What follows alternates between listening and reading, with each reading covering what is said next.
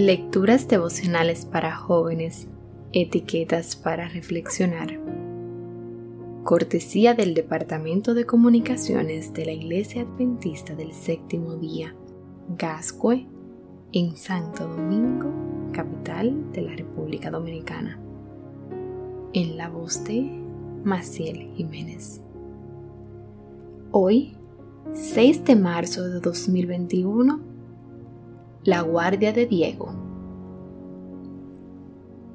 En Lucas capítulo 4 versículo 16 leemos, Vino a Nazaret donde se había criado, y en el día de reposo entró a la sinagoga conforme a su costumbre y se levantó a leer. El viernes terminaba con lluvia.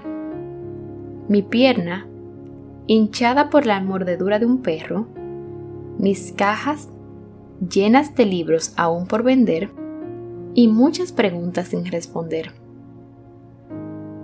Creía que Dios tenía un propósito en medio de los cambios repentinos de planes que hacía que ese sábado lo recibiera así. Pero me quedaba esperar. A la mañana siguiente fui a la iglesia y a la tarde emprendí mi trabajosa marcha hacia el hospital para consultar al médico de guardia por mi herida. Me atendieron rápidamente. La tarde estaba lluviosa, ventosa y fría. Como faltaba poco para la reunión de jóvenes en la iglesia, decidí quedarme en el hospital para resguardarme del mal tiempo y leer cómoda en algún asiento.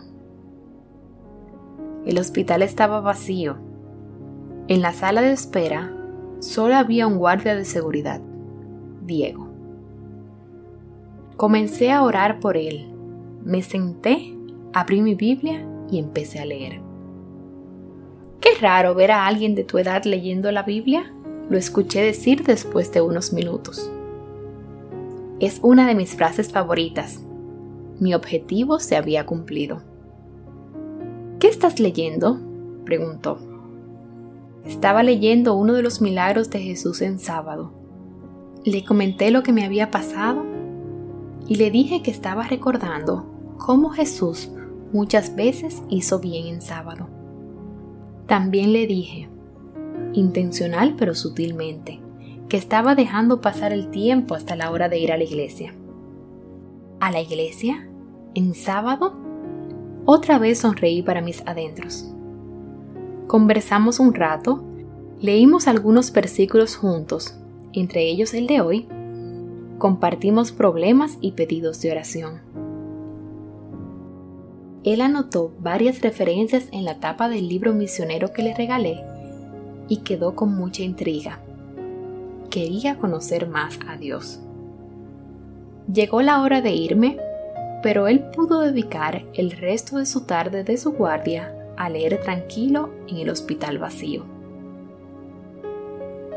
Diego fue la respuesta a mi oración ese viernes de noche lleno de incertidumbre.